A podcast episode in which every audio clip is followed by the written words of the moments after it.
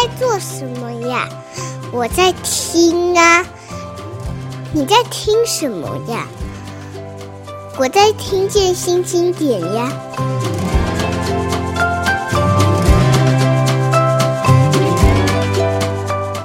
你好，这里是听见新经典，我是新经典文化的总编辑叶美瑶。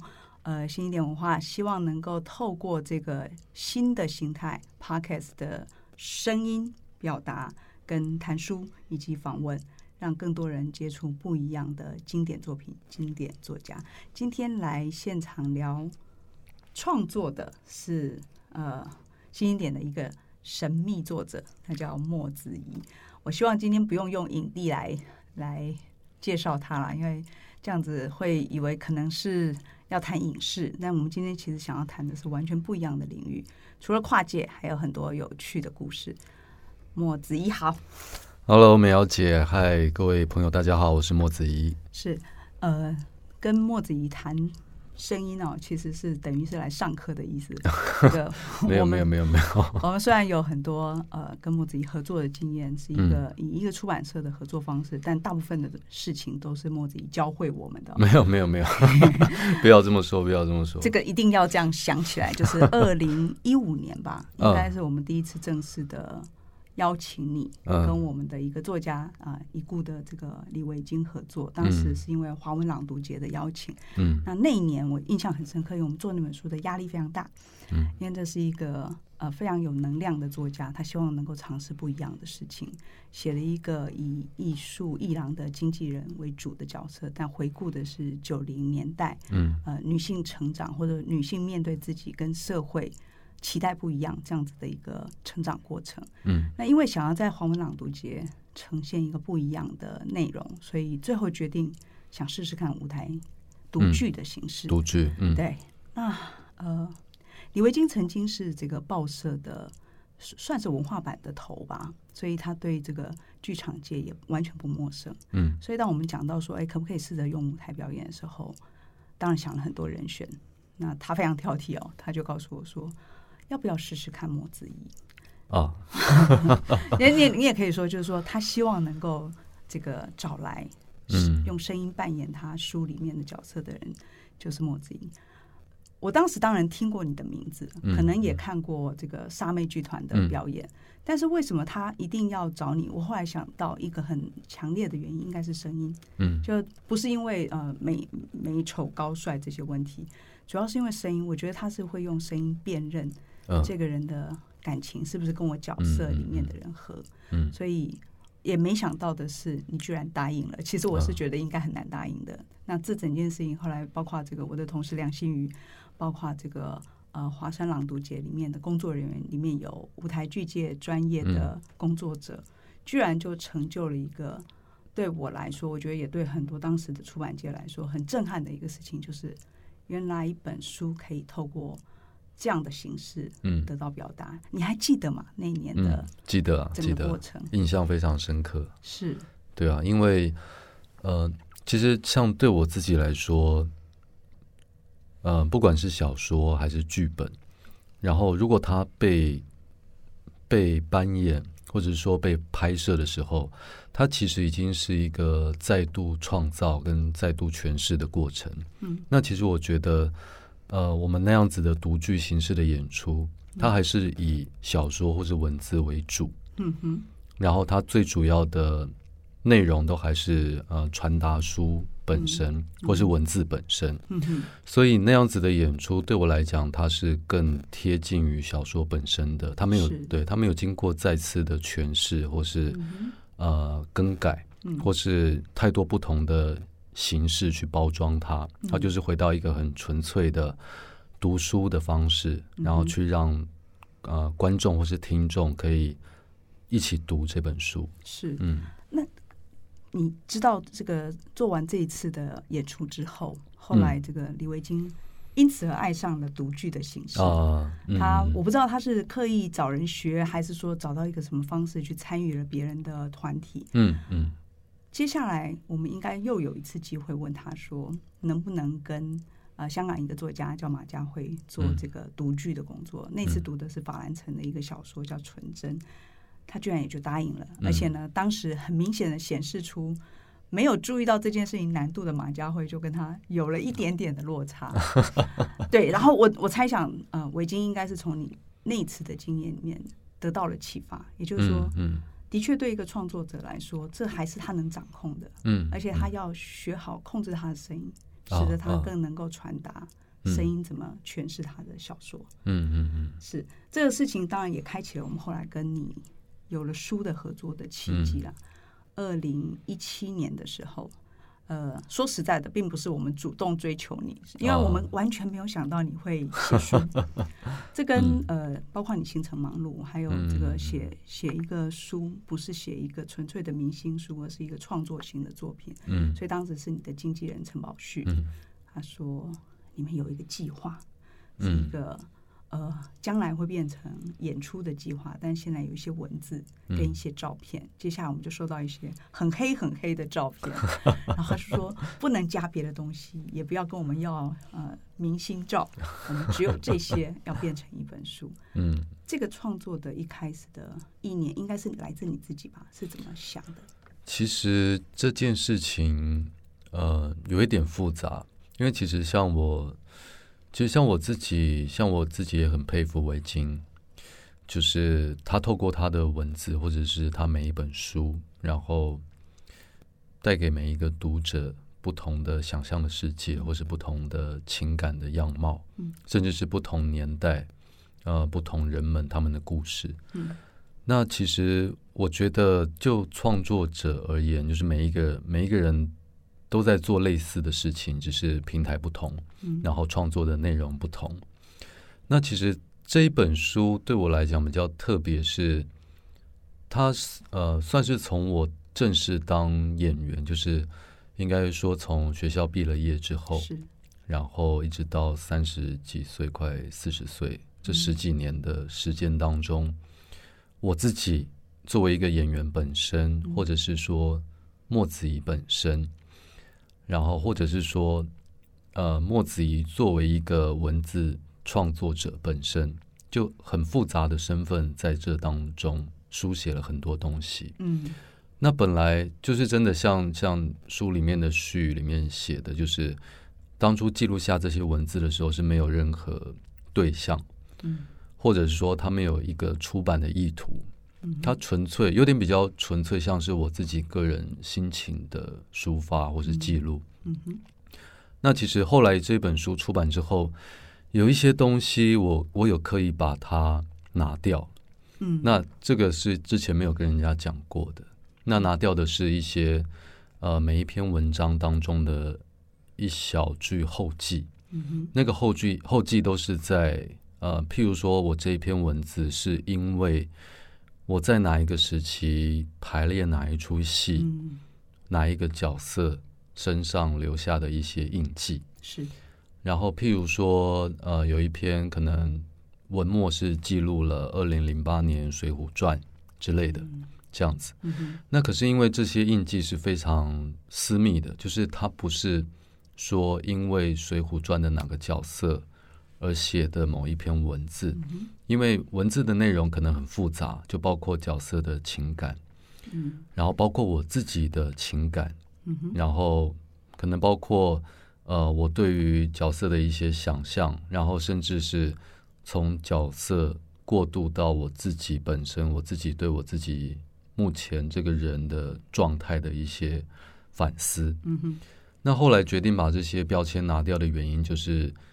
因为它本来就是属于一个很暧昧混沌的文字，嗯嗯、那如果说文末又有一个特殊的标记的话，怕读者会直接套用在这个演出当中，嗯、那我觉得就有一点点局限住了这一篇文字的指涉性。是，也就是说，你等于把拼图的某一块拿掉，但希望他去做别的想象，而不要回到只有这么现实的对照。对，对，然后。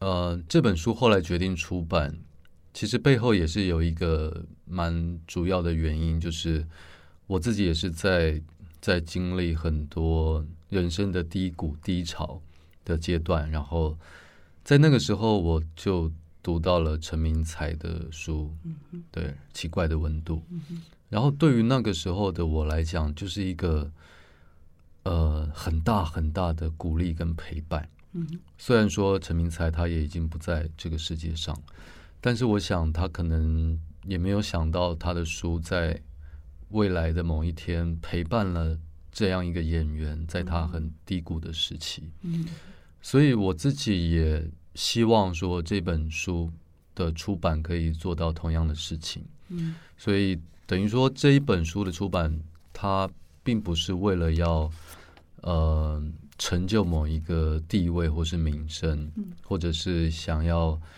卖几千万本，对，它主要就是一个很纯粹的动机。就如果说将来某一天有一个很失落的人，他无意当中翻到了这一本书，可以给他一些陪伴，这样子。嗯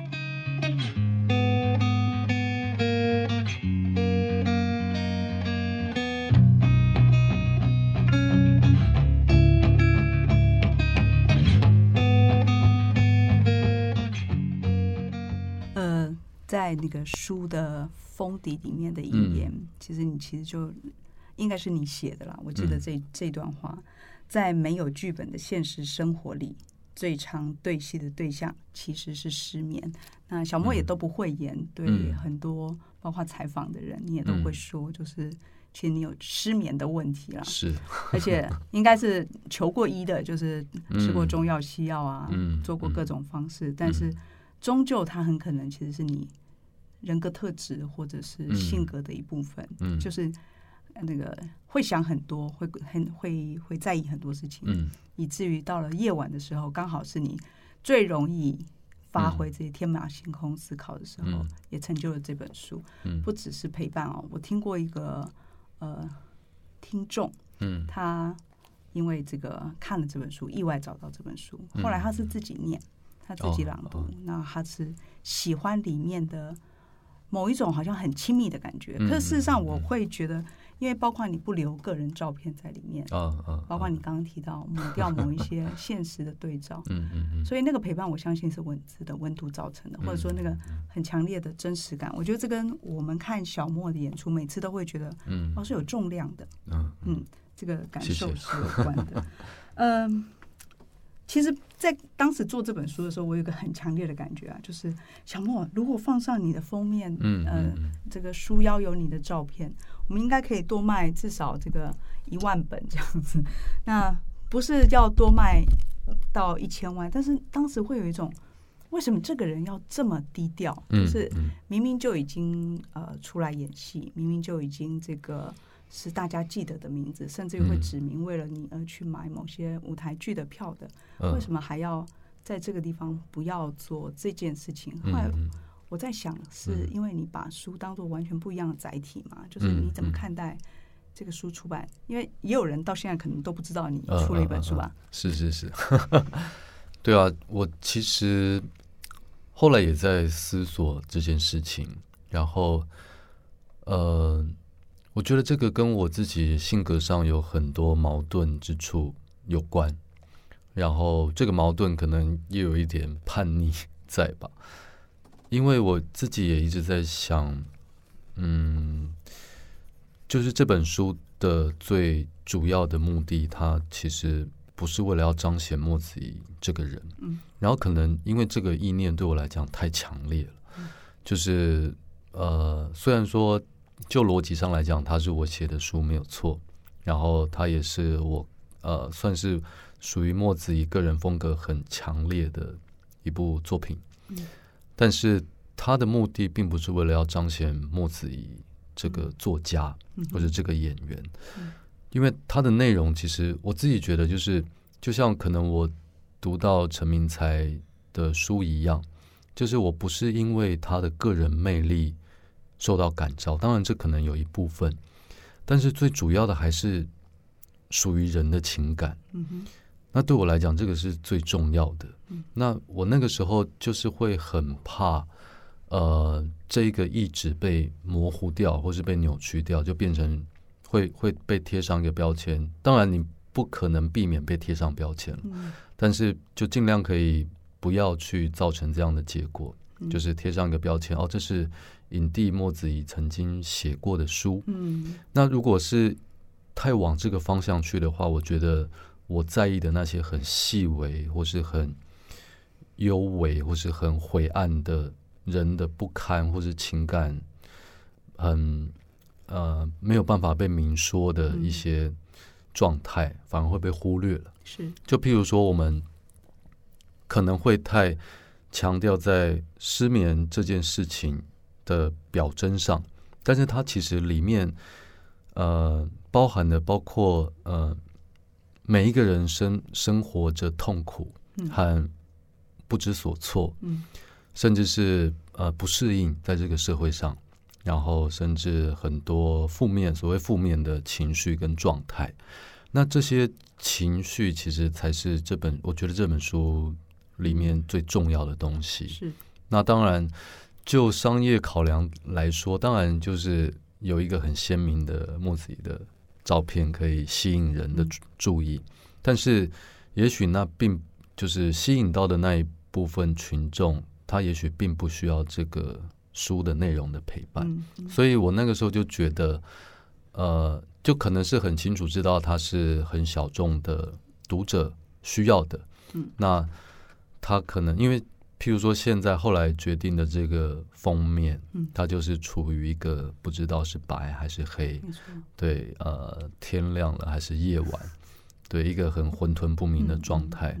其实我就是回到一个呃，莫子怡在失眠或者是说在很低谷的状态之下，我可以被吸引的一个焦点或是目光。